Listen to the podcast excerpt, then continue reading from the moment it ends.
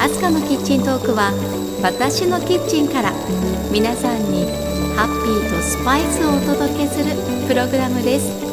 Now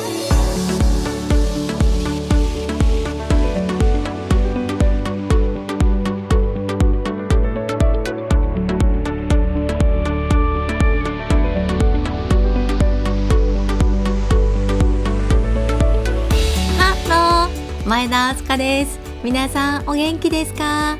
アスカのキッチントークエピソード134です。今日は皆さんきっと大好きだと思います。金沢カレーのお話です。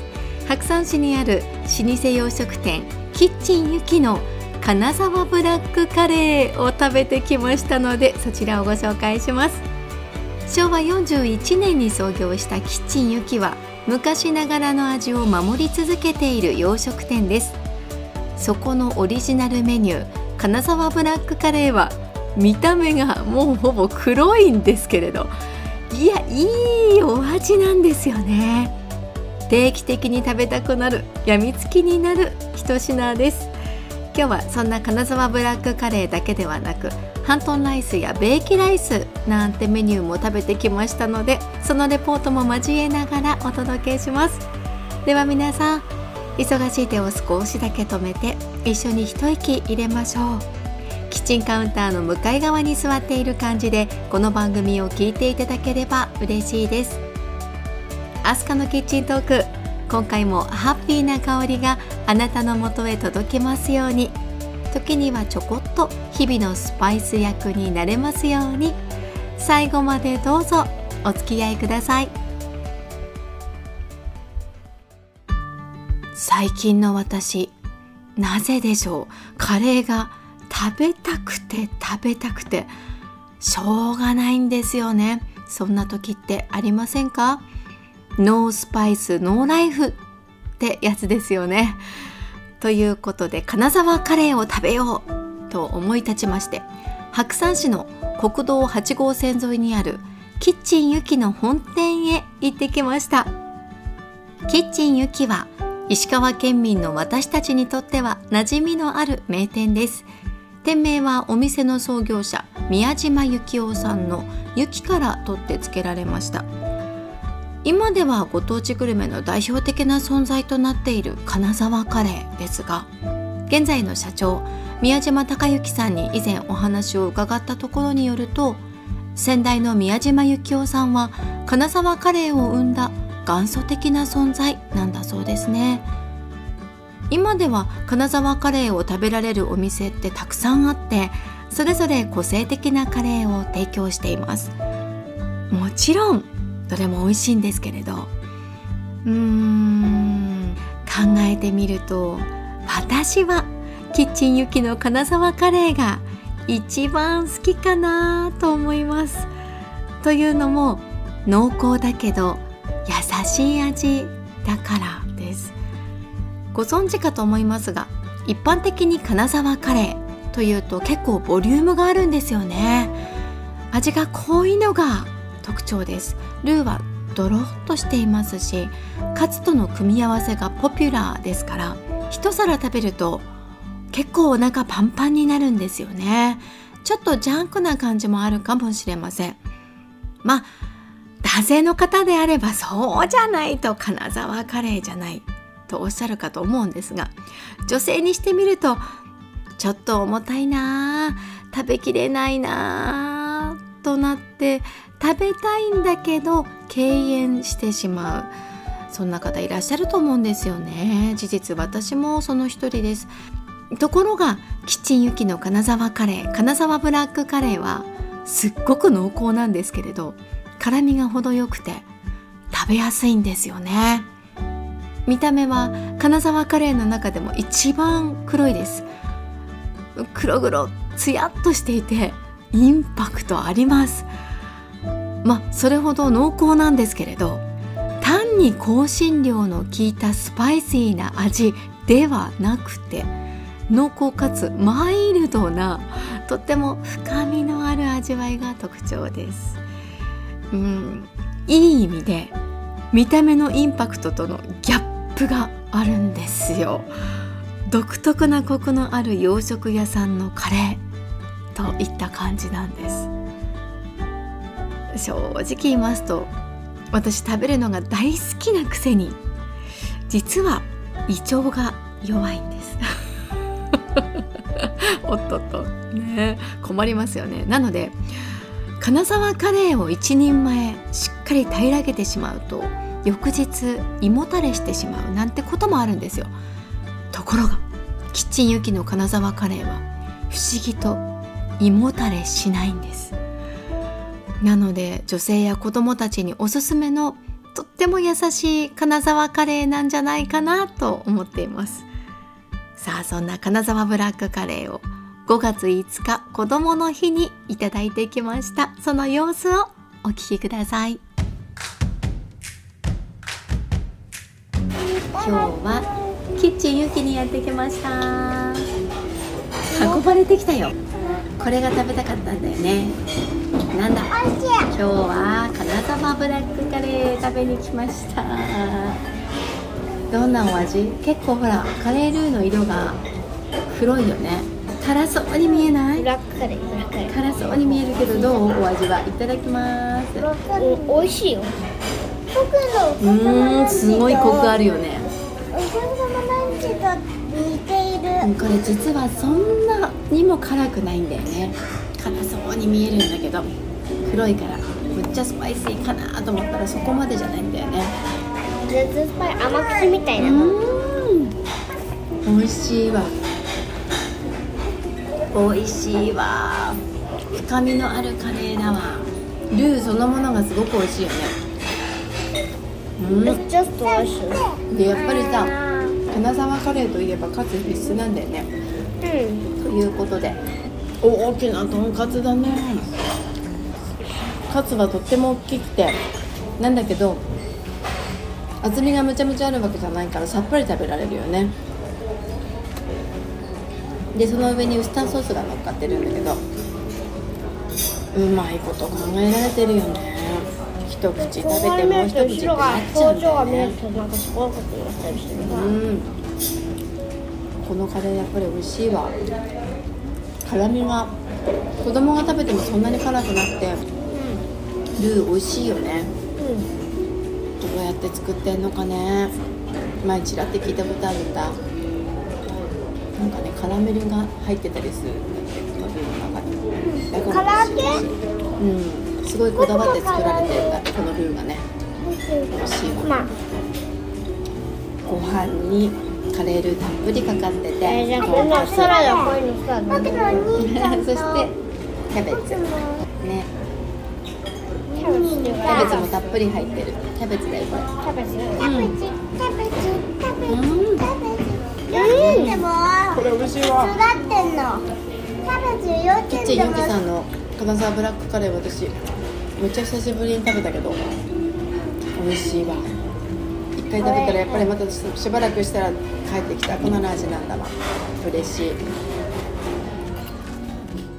あーまた食べたい。一皿ペロリですよ。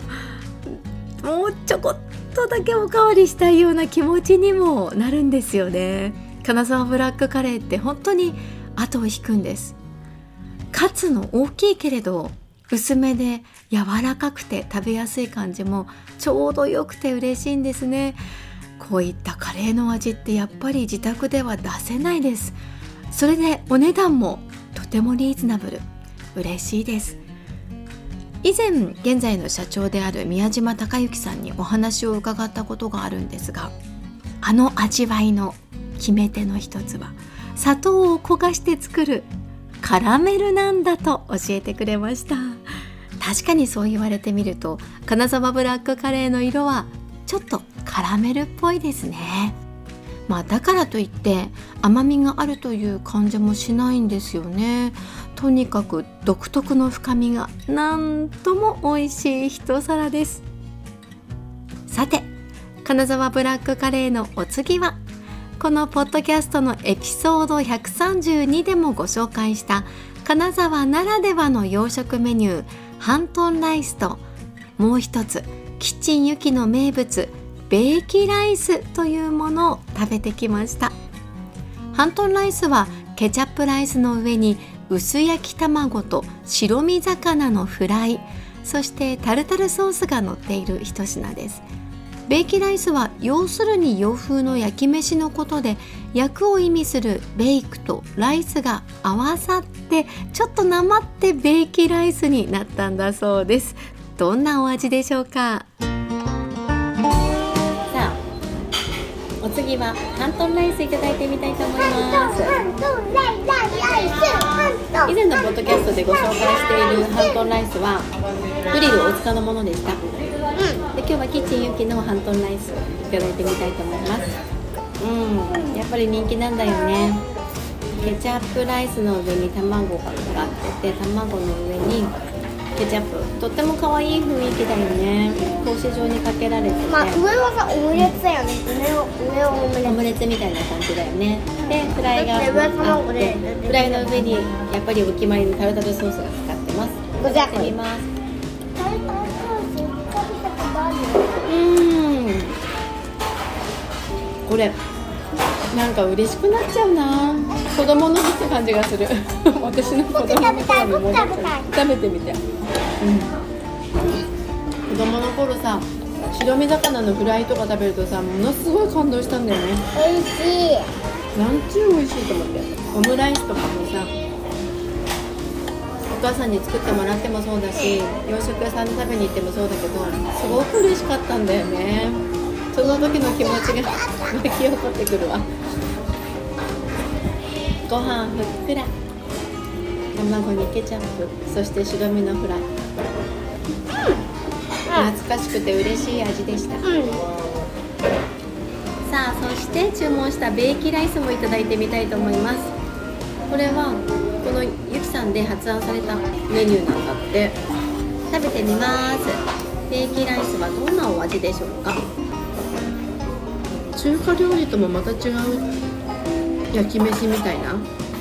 洋風の焼き飯？なるほどねってまあ感じ、焼き飯だよね。うん、でそれでなんかその油っぽくなくってなんだろうその出汁が香る感じなのかな？炊き込みご飯に近いような感じの日本の味の洋食って感じがする 中にねハムとか卵とか入ってるんだわ。で上に生姜乗ってて。うん紅生姜とすごく合うね。チャーハンとか焼き飯よりも和のテイストかな。ベーキライスっていうのも斬新だね。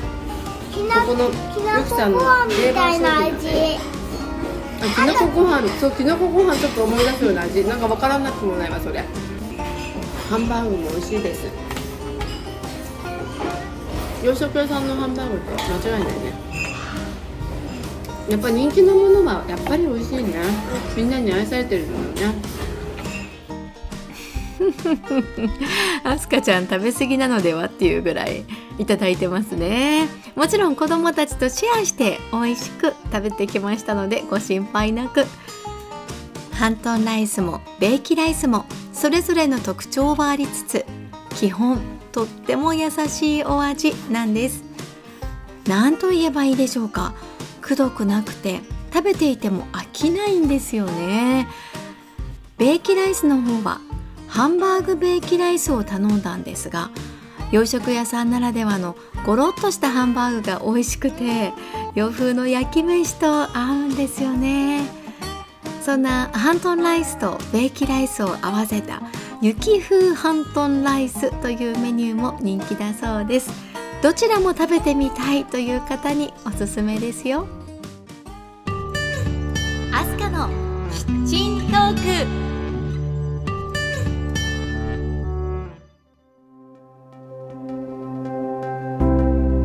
アスカのキッチントークエピソード134エンディングの時間です。今日はキッチンユキの金沢カレー金沢ブラックカレーをご紹介しました。ちなみに金沢カレー協会という協会がありましてそちらで紹介されている金沢カレーの定義をおさらいしておきますとその1ルーが濃厚でドロッとしている。その2付け合わせとしてキャベツの千切りが乗っている。その3主にステンレスの皿に盛られている。その4フォークまたは先割れスプーンで食べる。その5ルーの上にカツをのせその上にはソースがかかっている。という5つのポイントがあるそうです。中でも濃厚なルーが一番の決め手でいろんなお店が秘伝のルーを作っているわけなんですが自宅で金沢カレーのルーってできるんでしょうかね？キッチンユキの宮島さんに教えていただいたようにカラメルを入れてさらに私はウスターソースとかオイスターソースなんかも入っているかもなぁと想像しているんですが皆さんどう思いますか？こうすると金沢カレーのルーがお家でも作れるよなんて情報ありましたらぜひお待ちしております。ということでアスカのキッチントークここまでお付き合いありがとうございました。次回の配信まで皆さん元気にお過ごしください。お相手は前田明日香でした。See you!